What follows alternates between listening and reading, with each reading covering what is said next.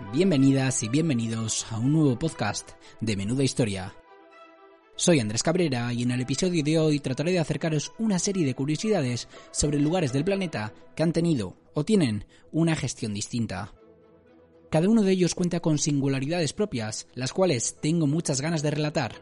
Ya sabéis que antes de comenzar, me toca recomendar mis redes sociales. Podéis encontrarme en arroba menuda barra baja historia, tanto en Twitter como en Instagram.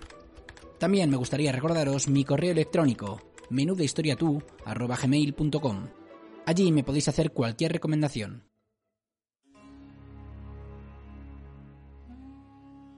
En un primer momento tenía en mente hablar sobre estados de breve existencia, si es que los estados existen, claro. Por mi parte, considero que son constructos imaginados de forma colectiva, afianzados por la educación y la cultura hegemónica. Los mares y las montañas existen, las fronteras no. Qué fácil es que suelte mi perorata política. También os digo, es la ventaja de que nadie me diga de qué puedo hablar y de qué no.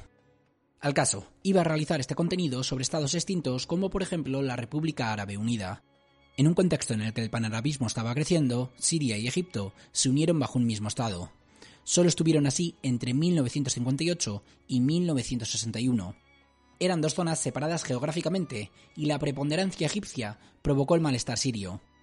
Era un caso curioso, pero tras meditarlo decidí contaros mejor la historia de lugares que no han llegado a funcionar como estados al estilo convencional. De los que os voy a relatar, el que más se acercó fue la República de Acre. En un rato conoceréis su contexto. También ayudó para la elección de este contenido que Max, un gran amigo, me dejase el libro Atlas de Países que no existen. Y también que mi estimado tocayo Andrés me recomendase el canal de YouTube Un Mundo Inmenso. Por lo que cambié mi enfoque. El primer ejemplo que os traigo es el de Sealand un lugar que seguro que más de uno ha escuchado.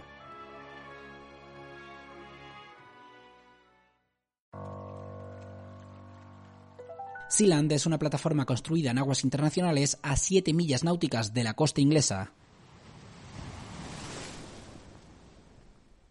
Durante la Segunda Guerra Mundial, la Marina británica levantó diversas construcciones para defenderse de los ataques de la Alemania nazi. Entre 1940 y 1941 habían sufrido bombardeos constantes en el conocido como Blitz.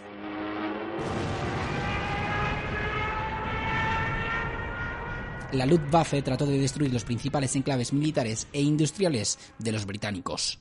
Además, intentó desmoralizar a la población con ataques ininterrumpidos a núcleos urbanos. Londres recibió la mayoría de las ofensivas, en el 43, aunque la época más dura había pasado, los ataques germanos aún eran una constante. Fue así como se construyó Tower, la plataforma militar que más adelante sería conocida como Sealand. Allí las tropas instalaron armamento antiaéreo para la defensa de la costa.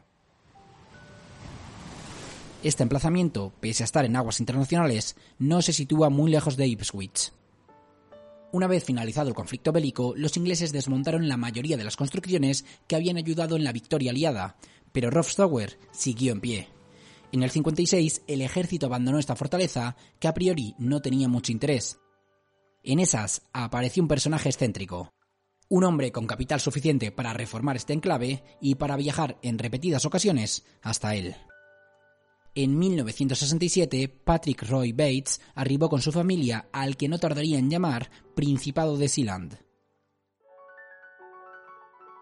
La intención de este hombre, conocido cariñosamente como Paddy, era construir una radio pirata en dicho lugar.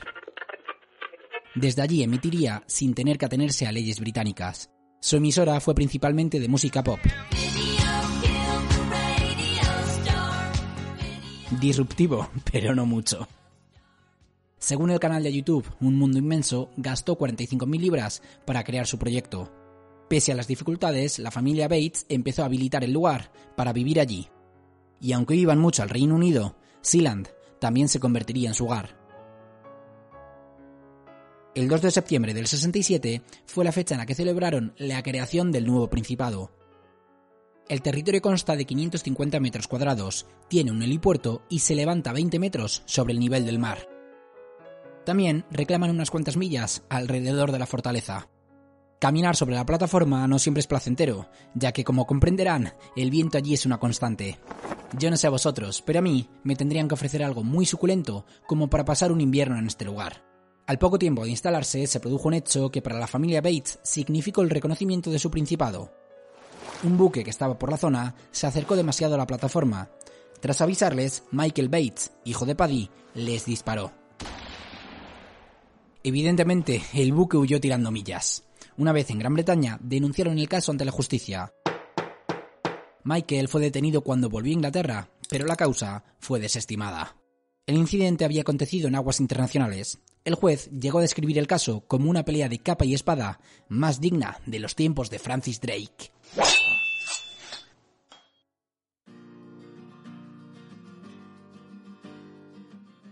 Los Bates, que también eran británicos, consideraron de esta forma que el Reino Unido les reconocía. Evidentemente, las relaciones diplomáticas no funcionan así, pero atrevidos eran un cacho. En 1975 elaboraron la Constitución de Sealand. Unos años más tarde se produjo otro incidente sonado en este autodesignado microestado. En un momento en el que no había nadie cuidando de la plataforma, varias personas llegaron a ella y la ocuparon. Era 1978 y las circunstancias no quedan del todo claras. Los intrusos habían viajado a Sealand con el objetivo de emitir contenido en la radio pirata. Cuando Roy Bates se enteró, se armó la marimorena. Armado, retuvo a las personas por la fuerza. Uno de ellos era alemán, y las autoridades de dicho país comenzaron los trámites para liberar al preso. Para ello enviaron a un emisario a Sealand. Tras las negociaciones, Paddy soltó al alemán. Esto fue interpretado por la familia como relaciones diplomáticas con otro Estado soberano, en este caso Alemania. Como os decía, eran bastante atrevidos. Tras este incidente, uno de los rehenes de Paddy se autodeclaró líder del gobierno en el exilio. Esto es de traca. Con el paso de los años, Sealand fue ganando popularidad y claro, los Bates decidieron sacar tajada comenzaron a vender todo lo que se les ocurriera, banderas, merchandising o títulos nobiliarios. Para que se hagan una idea, ser duque de Sealand cuesta 500 libras. En el pasado la familia emitió pasaportes, pero esto se les fue de las manos y algunos criminales llegaron a utilizar estos documentos para sus fechorías. La familia trató de retirarlos ante el descontrol generado. Actualmente residen allí un número indeterminado de asalariados, su función es la del mantenimiento del lugar que ha dado fama y dinero a la familia Bates. Paddy falleció en 2012, por lo que heredó el principado su hijo Michael, aquel que disparó un barco. La mujer, Joan Bates, no pasó de consorte. Ya saben cómo funciona esto hasta en este estado autodeclarado. Hace 10 años intentaron vender la plataforma por una cuantiosa suma de dinero, pero no hubo comprador.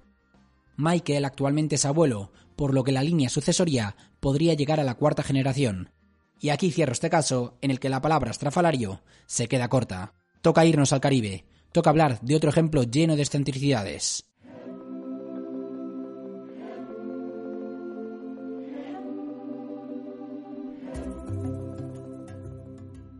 La isla de Redonda es más reconocida por la literatura que envuelve a sus costas que por su historia real. En un momento os contaré cómo se cruzaron los caminos, esta unión llega al punto de que Javier Marías, miembro de la Real Academia Española, ocupando el sillón de la letra R, se considera el rey de Redonda, bajo el título de Xavier I. Monarca de una isla deshabitada, pero monarca al fin y al cabo. Redonda es una de las islas de Barlovento, en el Caribe. Los estados soberanos de Antigua y Barbuda o San Cristóbal y Nieves se sitúan muy cerca de nuestra protagonista.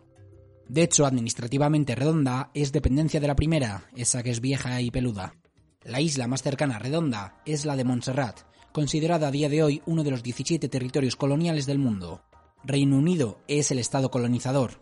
Qué extraño esto por parte de los británicos, ¿no? La isla de nombre circular es un territorio inhóspito de 2 kilómetros cuadrados en el que no hay árboles. Es muy escarpada y de difícil acceso. Cristóbal Colón atisbó este peñón en su segundo viaje en 1493 por tanto, es uno de los lugares del Caribe del que se tienen nociones en Europa desde hace más tiempo. Durante varios siglos fue una isla en la que atracaban diversos corsarios, pero sin mayor interés más allá de realizar un breve descanso. La relevancia del territorio que nos ocupa llegó en el siglo XIX. Matthew Shield, residente en la vecina Montserrat, decidió celebrar el nacimiento de su hijo, otorgándole un reino, el Reino de Redonda. Shield sería el primer monarca de la isla hasta que su hijo fuese lo suficientemente mayor. Por el camino, el imperio británico encontró motivos de interés en este pedacito de tierra. Pese a la ausencia de árboles, una serie de aves habían anidado allí. El pájaro bobo, primo hermano de otra especie que en este caso anida en el Congreso de los Diputados, era uno de ellos. También había preponderancia de alcatraces. Sus excrementos formaron el guano, el cual está lleno de fósforos y fosfatos. Este material es un potente fertilizante para los campos. El guano era exportado a Gran Bretaña o Alemania para ser utilizado en la agricultura. En este punto es muy interesante conocer la historia de Nauru, uno de los estados soberanos reconocidos mundialmente más pequeños. Se ubica en el Pacífico y el guano ha tenido mucha importancia en su historia. Podríamos decir que tienen una historia de mierda, si no en sentido peyorativo. El caso, para extraer dicho material, los británicos instalaron una serie de edificaciones en Redonda. En esas estalló la Primera Guerra Mundial. Ante el esfuerzo bélico, los británicos abandonaron la isla. Las edificaciones, como resulta obvio, se fueron deteriorando. Aún quedan restos de la presencia británica aquí. Tras el abandono de este pedacito de tierra, el mito sobre la monarquía en el exilio de Redonda se extendió. La realidad es que ningún autoconsiderado rey de Redonda ha vivido allí, pero es que este caso tiene más de literario que ninguno. En 1880, el fundador del reino de Redonda, Matthew Shield, abdicó en favor de su hijo de 15 años. Supuestamente, el obispo de Antigua ofició la coronación. Y digo supuestamente, ya que es probable que toda la historia se la inventase el hijo en cuestión el supuesto segundo monarca de Redonda, se ganó la vida como novelista en Inglaterra. Fue así como pudo dar un cariz fantasioso al asunto. Discernir la realidad de la ficción en lo referente a Redonda en el siglo XIX se antoja complicado. Eso sí, la popularidad de la isla fue en aumento debido a la de páginas literarias que llenó. El rey de Redonda, en su vejez, legó la isla a un amigo poeta, en el libro Atlas de Países que no existen, se cuenta que este hombre daba títulos nobiliarios firmados en una servilleta en una taberna de Inglaterra. Fue con él como se perdió la línea sucesoria. Son varios los literatos que se declaran reyes de Redonda. El más reconocido es Javier Marías, o R para la logia académica. Marías, nacido en Madrid en 1951, es autor de Todas las Almas o Corazón tan Blanco, fue en Negra Espalda al Tiempo donde citó el reino de Redonda, nombrándose el legítimo heredero. A comienzos de siglo creó una editorial con el nombre del reino. Asimismo, en 2001 promovió el premio Reino de Redonda. Una serie de intelectuales decidía quién era el ganador. Entre los vencedores encontramos a Humberto Eco o Milán Kundera. También Marías ha otorgado títulos nobiliarios a personajes como Almodóvar, Pérez Reverte o mi estimado Francis Ford Coppola.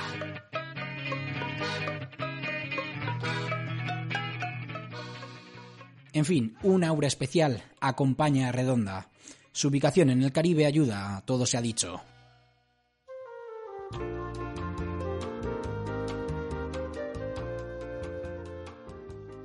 Venga, vamos a viajar al sur de América, concretamente a Acre. Os voy a contar el caso de la República de Acre, un estado amazónico fundado por un gaditano. Sí, han oído bien. Antes de todo, vamos a ubicar Acre. En la actualidad es un estado de Brasil limítrofe con Perú y con Bolivia. Al norte se ubica el estado brasileño del Amazonas. De hecho, Acre se considera parte de la Amazonia. Se trata de una región muy extensa, pero con muy poca densidad de población. Es una zona selvática que en la actualidad lucha contra la deforestación y por ende contra el cambio climático. Debe su nombre al río Acre que cruza sus tierras. Aunque no venga al caso, aquí va un dato geográfico. En Israel existe una ciudad del mismo nombre. La riqueza de Acre ha estado ligada históricamente al caucho. La plusvalía producida por los trabajadores ha servido para engrosar las arcas de terratenientes o como ahora son llamados, empresarios. Por tanto, las condiciones de los caucheros nunca han sido muy buenas. Durante el colonialismo español, esta zona formaba parte del Virreinato de Perú, una vez expulsados los españoles, Acre pasó a estar controlada por Bolivia. No obstante, los habitantes eran en su mayoría seringueiros, los cuales eran de origen brasileño. Además, emigraron muchos trabajadores de otras zonas de Brasil a finales del 19. El gobierno boliviano decidió cobrar unos impuestos abusivos a estos ciudadanos que querían desarrollar su vida aquí. Es importante entender que pese a ser una zona extensa o con muchos acres, mm, pido perdón por el chiste, pues eso, que pese a ser una zona amplia, no estaba defendida muy bien debido a los pocos núcleos urbanos que tenía. Bien, ahora paralelamente os voy a contar la historia de Luis Gálvez Rodríguez y en un momento veréis cómo se cruzaron ambos caminos.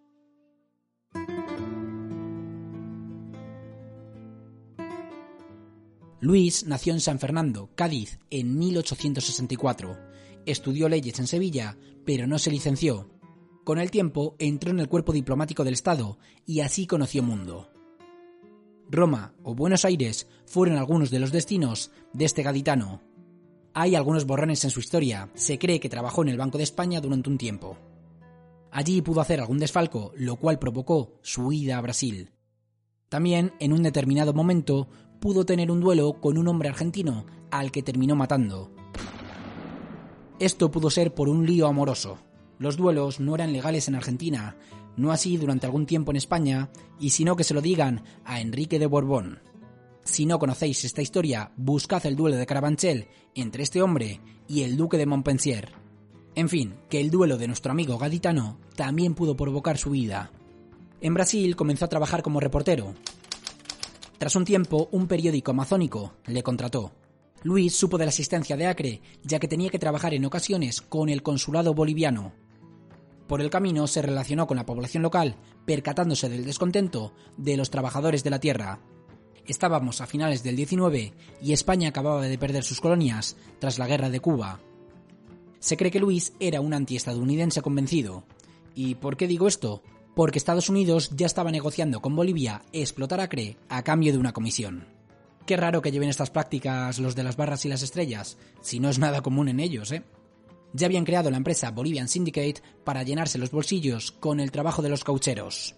En fin, que Luis estaba mosqueado e instó a la población local, también con la mosca detrás de la oreja, a levantarse contra los bolivianos. La financiación llegaría desde el estado del Amazonas. Las circunstancias ayudaban a los rebeldes, ya que Bolivia estaba sumida en una guerra civil. Esta era consecuencia de la Guerra del Pacífico ante Chile, por la que perdieron la salida al mar. Los rebeldes de Acre tomaron la capital de la región, Puerto Alonso, el 14 de julio de 1899.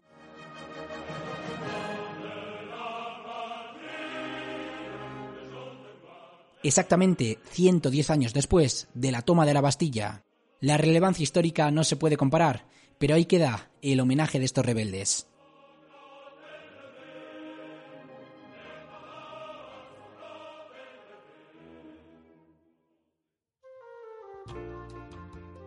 Los defensores de la capital se podían contar con los dedos de una mano. Para los insurgentes fue fácil expulsar a los bolivianos. Junto a Luis Gálvez había una veintena de españoles veteranos de la guerra de Cuba, además de los seringueiros, claro. Tras el triunfo de los insurgentes, se proclamó la República de Acre. La tranquilidad, eso sí, duraría muy poquito. Galvez trató de implementar cambios en la zona, entre ellos reformas laborales, y claro está, esto no gustó a los empresarios del caucho. Tampoco voy a hacer un alegato en defensa de Galvez, que no era precisamente la Madre Teresa de Calcuta. A los seis meses de la creación de la República de Acre, el gaditano sufrió un golpe de Estado, Pasado un mes y ante las dificultades con las que se topó, De Sousa le devolvió el mando a Galvez. ¿En qué lugar se ha visto que un golpista devuelva el poder a la persona que expulsó? Las cosas no eran normales en Acre. Finalmente, las tropas brasileñas hicieron acto de presencia y devolvieron el territorio a Bolivia. Galvez acabó viajando a su natal España. Con el tiempo hubo otra secesión en Acre que desató la batalla de nombre homónimo.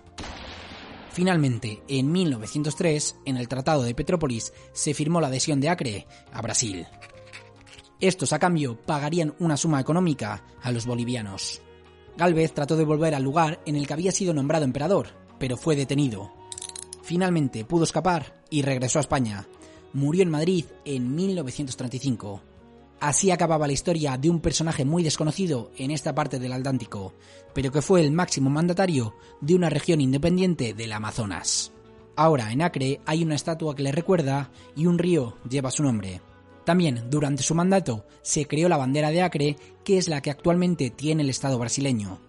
Luis Galvez fue un hombre con muchas incógnitas, pero cuya historia merecía ser contada. Venga, nos vamos al Océano Índico para hablar de los dos últimos casos. El primero, el de las Islas Cocos. Escucha Menuda Historia en Spotify, Evox, Apple Podcast, Google Podcast o YouTube. Las Islas Cocos, conocidas también como Islas Killing, son un archipiélago con una superficie terrestre de 14 kilómetros cuadrados. Se sitúa en la parte oriental del Índico. Para que se hagan una idea, la isla de Navidad, el lugar más cercano, está a 900 kilómetros. Las Cocos se ubican además a unos 1000 kilómetros de Indonesia. Actualmente este territorio está reconocido como parte de Australia, pese a la gran distancia que lo separa del territorio continental de dicho país. William Killing descubrió este archipiélago en 1609. Por ese motivo, en inglés tiene el nombre de Islas Killing. Este hombre trabajaba para la Compañía de las Indias Orientales. En 1836, Charles Darwin pasó por allí para realizar diversas investigaciones. Por entonces, el lugar ya había sido fruto de disputa entre dos hombres. Por un lado estaba Alexander Hart, el cual quería sacar provecho de los cocoteros del lugar, Sí, las Islas Cocos se llaman así por la abundancia de este fruto allí. En castellano tampoco nos curramos en demasía la nomenclatura. Bien, en la misma época, el escocés John Clonis Ross llegó a este lugar recóndito con el mismo objetivo que Alexander, explotar los recursos de la Tierra. Empezaría de esta forma una historia vergonzante en esta parte del mundo. John fundó la empresa Clonis Ross, explotando a los trabajadores que generaban la riqueza familiar. Por tanto, Alexander Hart perdió la batalla por ver quién sería el terrateniente. Las Islas Cocos fueron de la familia Clanis Ross durante casi un siglo. La reina Victoria del Reino Unido dio en propiedad el archipiélago a la familia en 1886. En esta cesión había una cláusula que señalaba que les daban las islas siempre y cuando el imperio no necesitase esta zona por motivos de interés público. En este caso la recuperarían sin contraprestación económica alguna. En 1978, Australia compró el territorio a la familia que había hecho riqueza gracias a un sistema feudal. Finalmente, en el 84, un plebiscito a la población, en su mayoría de origen malayo, significó la adhesión de este territorio a las políticas de Canberra. Volviendo al siglo XIX, la familia contrató a trabajadores que vivían en un régimen de esclavitud. Los inmigrantes que llegaban allí se endeudaban con la empresa por motivos sanitarios o de otra índole. La compañía no les permitía salir de allí hasta que considerasen que tenían las cuentas saldadas. Obviamente, esto no era común. La familia se justificaba diciendo que los trabajadores tenían todas las necesidades cubiertas. En la actualidad todavía sigue en pie la mansión familiar de 14 habitaciones, lugar desde el que dirigían las islas. El negocio de la copra y del aceite de coco era su principal motor. Vivían aislados del mundo y por ende tenían una serie de mecanismos propios, se emitió una moneda propia que servía casi en exclusividad para comprar productos en el economato de la empresa. Al llegar a las islas, John Clanis Ross se había autodenominado primer rey de las cocos. Como estaréis comprobando, en la mayoría de casos que os traigo, hay un afán exacerbado por el modelo monárquico. John falleció en 1854 y su hijo heredó el territorio, pero no como rey, sino como superintendente del Imperio Británico, ya que entre medias habían hecho con el mando y recuerdo que hasta 1886 la reina Victoria no les cedió el territorio. La familia también sacó beneficios de la isla de Navidad, esa que antes os comentaba que era el lugar más cercano a las cocos. Allí explotaron a otros trabajadores para enriquecerse con el fosfato de la isla. Fundaron, junto a otro terrateniente, la Christmas Island Phosphate Company. Las condiciones de los trabajadores, en este caso de origen chino en su mayoría, fueron pésimas, Cientos murieron debido a la insalubridad en la que vivían. En los años de transición entre el 19 y el 20, las cosas no cambiaron mucho en las Cocos. Mas la Primera Guerra Mundial trajo uno de los acontecimientos más reseñables de la historia de este lugar. Debido a su posición, los británicos instalaron el telégrafo para comunicarse con sus aliados australianos y neozelandeses. El crucero alemán SMS Emden desembarcó unos cuantos soldados en noviembre de 1914. Los telegrafistas, previendo el sabotaje, dieron un último aviso de socorro. Los germanos consiguieron completar su misión. Cortaron las comunicaciones, pero el mensaje ya había sido enviado. Un crucero australiano, el Sydney, mejor preparado que el navío atacante, acabó con él. Más de 100 soldados alemanes fallecieron en el enfrentamiento por solo cuatro australianos. El barco germano desplegó la bandera blanca y los supervivientes fueron detenidos. Sin embargo, los soldados que habían tomado tierra pudieron esconderse. Tras un tiempo robaron un velero y comenzaron una misión casi imposible. Tratarían de llegar a Alemania desde este lugar recóndito del Índico. Sorprendentemente consiguieron su objetivo un año y medio más tarde. Estos hombres serían condecorados a su vuelta a casa. Tras la Primera Guerra Mundial, los Clanis Ross siguieron siendo los dueños, sin otorgar demasiados cambios en las condiciones a sus trabajadores. Las cocos fueron atacadas por los japoneses durante la Segunda Guerra Mundial. No hubo isla en el Índico o en el Pacífico que se librase de los nipones.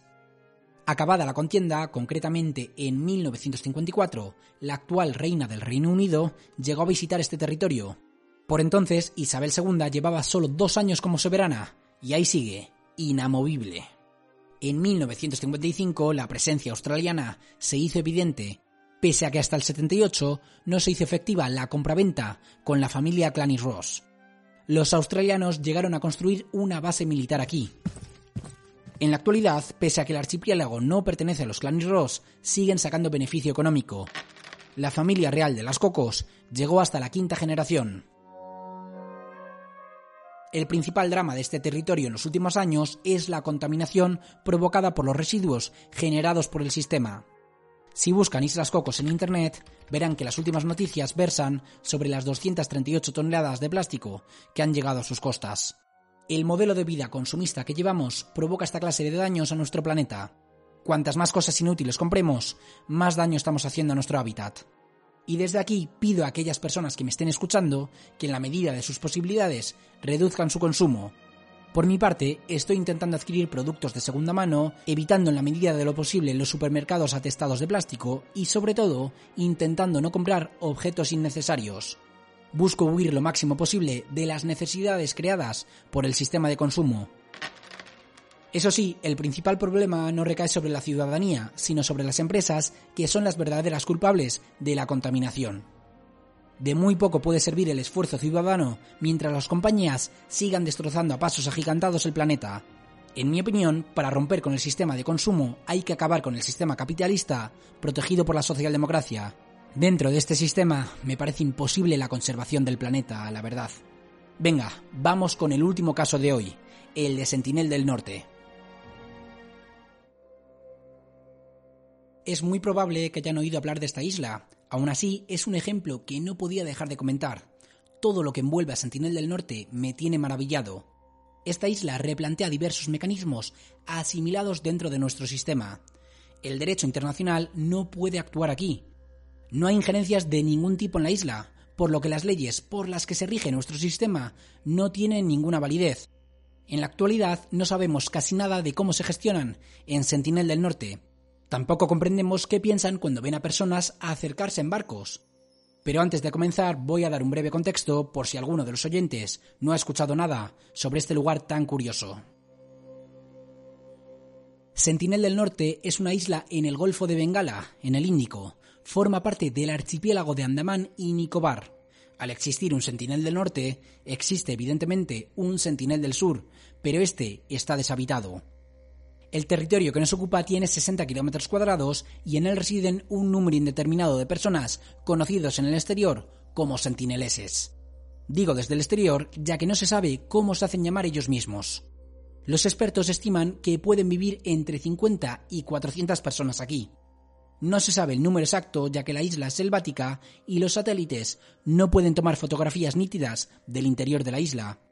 Con la globalización imperante tan agresiva, resulta típico que no sepamos casi nada de una zona del mundo. Se cree que es la única isla con una tribu completamente aislada. Hay otras tribus protegidas en el Amazonas u otras zonas selváticas, pero estas han llegado a tener más contactos con el mundo globalizado. En la enumeración de datos que desconocemos también se encuentra su tipo de vivienda, sus creencias o su organización. No se sabe casi nada de lo que pasa dentro de sus márgenes, solo conjeturas. ¿Y por qué se da este aislamiento casi total?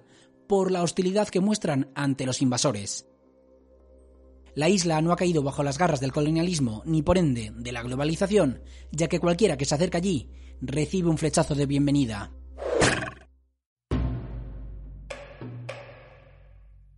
Fueron noticia en todo el mundo en 2018. John Allen Chow, un misionero estadounidense, trató de hacer proselitismo con ellos. Pagó una importante suma de dinero a unos pescadores para que le acercasen al territorio. En su primer contacto no le mataron por poco. Chow era un poco cabezón y decidió volver al día siguiente. Como supondrán, terminó siendo asesinado. El hombre estaba advertido. Por tanto, puedo decir, sin ningún tipo de pena, que él mismo se lo buscó. Las autoridades prohíben acercarse a menos de tres millas marinas de la costa. Esta distancia parece prudencial, ya que las embarcaciones que tienen los sentineleses solo sirven para moverse por territorios poco profundos. Utilizan unas pérticas para impulsarse sobre el coral que rodea la isla, pero nunca salen a mar abierto. Administrativamente, Sentinel del Norte depende de la India. Por tanto, las medidas de protección y las leyes con respecto a Sentinel son promulgadas por el gobierno de dicho país. El punto que replantea nuestra concepción del mundo es que los habitantes de la isla ni sabrán qué es la India. Probablemente ni siquiera entiendan la concepción estatal del mundo. Por tanto, son parte de la India solo para el mundo exterior, pero los sentineleses se administran a su forma, sea cual sea, y las leyes indias no interfieren en ellos. La pregunta que se estarán haciendo es ¿por qué viven aislados? Bien, se cree que los habitantes de este territorio llegaron desde África hace unos 60.000 años. De hecho, en la actualidad, sus rasgos físicos son más similares a los africanos que a los asiáticos. Durante milenios han estado completamente aislados y han seguido su propio desarrollo sin vínculos con el mundo exterior. En el siglo XIX aún quedaban diversas tribus como esta en el mundo. De hecho, en las islas Andamán y Nicobar existen otros aborígenes como los jaraguas. Ahora los turistas visitan en autobús a estos seres exóticos. Cámara en mano les fotografían pese a que en teoría tienen que estar protegidos. El circo turístico es una realidad con sus vecinos, por lo que la actitud de los sentineleses me parece acertada. El colonialismo y el supuesto progreso acabaron con los modos de vida aislados, ya fuera por la fuerza, por la propagación de enfermedades, o bien gradualmente, provocando que las culturas diferenciadas se fundiesen con la hegemónica. De hecho, los jaraguas y otras tribus de la zona pasaron de la autogestión a la dependencia de un sistema que no entendían. Además, ocuparían el escalafón más bajo de este sistema. Bien, comentado esto, Sentinel del Norte tiene una idiosincrasia particular debido a su localización apartada. Aún así, como en todas partes del mundo, llegaron exploradores, y bien podían haber acabado con el modo de vida local. Aquí puede que esté la clave del asunto. Maurice Portman, un explorador del 19, consiguió adentrarse en la isla con su expedición. Allí secuestró a dos ancianos y algunos niños. El raptor llevó a los sentineleses a Port Blair, capital de las Islas Andamán. Los dos adultos que salieron de Sentinel del Norte fallecieron al poco tiempo. Los niños sobrevivieron y terminaron volviendo a la isla con presentes para la tribu. Un sistema inmune tan débil provocado por el aislamiento prolongado causó la muerte de los adultos. Se cree que los niños pudieron transportar enfermedades a la isla, diezmando a su población. Este hecho es considerado el motivo por el que los sentineleses se volvieron completamente hostiles con cualquiera que se acercara a sus costas, entendieron que el mal venía de fuera.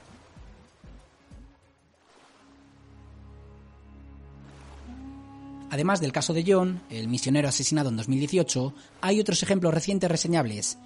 En el 74, un director del National Geographic recibió un flechazo en la pierna al acercarse demasiado con su embarcación. En el 81, un barco hongkonés encalló en Sentinel del Norte. Los tripulantes no bajaron conociendo la agresividad de los locales finalmente fueron rescatados por un helicóptero. Según cuentan en el canal Un Mundo Inmenso, los restos de este barco fueron utilizados por los sentineleses para pasar de la edad de piedra a la edad del hierro.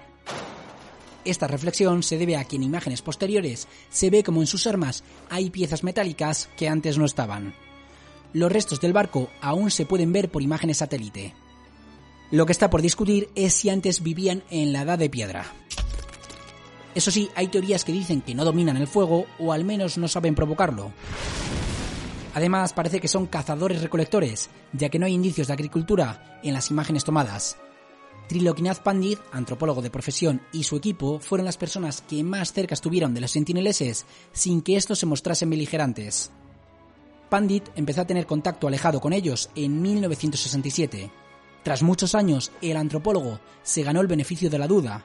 Finalmente, en 1991, 24 años después, los sentineleses permitieron que se acercase a sus costas sin que le apuntasen con las flechas. Pandit y su equipo no bajaron de los botes, pero sí que les lanzaron cocos, fruto que no existe en esta isla y que fue recogido amablemente por los sentineleses.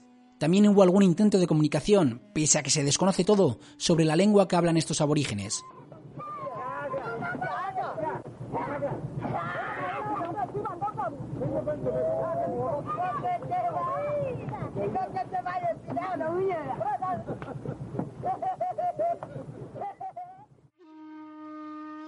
Este contacto está documentado en vídeo. En él se puede apreciar la complexión atlética de los sentineleses.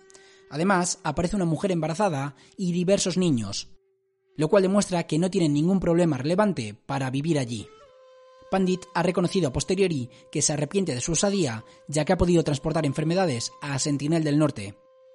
Lo cierto es que tras este contacto, los habitantes de la isla volvieron a mostrarse agresivos con todos, incluso con el propio Pandit.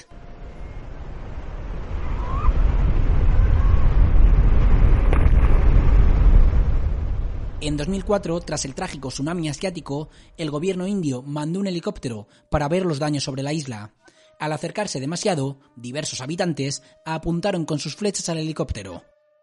Así comprobaron que al menos un núcleo de personas había sobrevivido a la catástrofe. En 2006, dos pescadores furtivos fueron asesinados. Este tipo de pescadores se acercan al coral de la isla para llevarse presas que en el mercado negro tienen un gran valor. Y es que otro efecto positivo del aislamiento de Sentinel del Norte es que tiene una biodiversidad asombrosa. Nuevamente, el mal viene de fuera. Supuestamente una corriente arrastró a los furtivos hasta la costa y ese fue su final. El pensamiento más asentado sobre estos habitantes es que su modo de vida no se aleja al que tenían los seres humanos en esta zona hasta que el colonialismo llegó. La diferencia actualmente es que reciben visitas extrañas en medios de transporte que desconocen, evidentemente saben o intuyen que hay un mundo caótico fuera de su isla. Ven cargueros a lo lejos, barcos desde una distancia prudencial que sacan fotos, o aviones sobrevolando su isla. Además de helicópteros como el que en 2004 se acercó mucho. En mi opinión, saben más del mundo exterior de lo que creemos, pero consideran que es mejor ser hostiles para seguir manteniendo su modo de vida. De no haber sido así, ya serían parte del atractivo turístico de unos rostros pálidos con bermudas, chanclas y una cámara colgando del cuello. Ojalá más tribus hubieran conseguido lo que los sentineleses mantienen. Con este caso surgen muchas preguntas, pero no tenemos que tener una respuesta para todo. Ha quedado claro que ellos prefieren vivir así y hay que respetarlo. Espero que ningún misionero de pacotilla o neocolonialista quiera cambiarlo.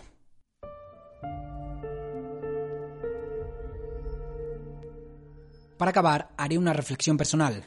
He decidido traeros estos casos por el mero hecho de que me han parecido curiosos.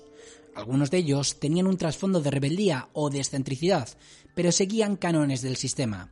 Los mandatarios buscaban ser reconocidos como monarcas de la región. Querían ese reconocimiento individual. Incluso en el caso de las Islas Cocos había un modelo feudalista. Hasta en ejemplos tan variados como estos vemos ese ansia por tener un poder que manejar.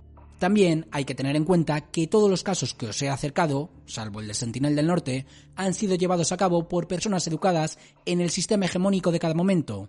De esta forma, tenían muy asimiladas las relaciones jerárquicas de poder. En Sentinel del Norte desconocemos si hay clases sociales o no. Eso sí, parece que no hay muchas diferencias entre los habitantes de la isla. Aún y todo, me resulta interesante romper con la idea de Estado, tal y como la conocemos. Nos hemos educado con un mapa político en nuestra cabeza, es sumamente difícil para todos imaginarnos el mundo sin esas líneas inexistentes, trenzadas en muchos casos de forma arbitraria por motivos colonialistas. Para mí no existe ningún estado del mundo. Nos han educado dentro de este imaginario colectivo para que aceptemos una jerarquización, una delegación del poder y, en definitiva, un control sobre nuestras vidas. Evidentemente existen comportamientos culturales colectivos en cada parte del mundo. También existe un clima o una orografía, pero la idea de Estado se ha construido y afianzado en nuestra mente como una parte indispensable de nuestro ser. Por tanto, es muy complicado romper con dicha preconcepción. No es sencillo decirle a ciertas personas que un trozo de tela no le define. tampoco unas fronteras imaginadas, ni mucho menos figuras inertes e inoperantes como las de los monarcas. Pero claro, son símbolos o emblemas unitarios que provocan en el individuo sentirse parte de un todo. También ayuda sobremanera a identificarnos dentro de un nosotros en contraposición a un ellos. Nosotros los españoles, ellos los no españoles. Nosotros los que merecemos esto, ellos los que no lo merecen. Quizá los seres humanos no podamos crear un modelo mejor que este. Sería una noticia pésima, la verdad. Quiero creer que rompiendo con ciertos marcos hegemónicos, como los emblemas que representan los estados o como la relación de poder entre los seres humanos, nos podemos acercar a un modelo más redistributivo, más equilibrado y, en definitiva, mejor para todos. Quizá esta sea una reflexión en voz alta que para muchos tenga demasiado de utópica. En este caso solo diré que me encanta imaginarme utopías, ya que al menos éstas ayudan a construir una realidad un poco mejor, por ejemplo, si en el pasado nadie se hubiese imaginado ciertas utopías, yo no podría tener el tiempo ni la formación para crear este contenido. Ojalá nunca se apague la llama de la utopía. Ojalá apaguemos hasta las ascuas de la apatía conformista.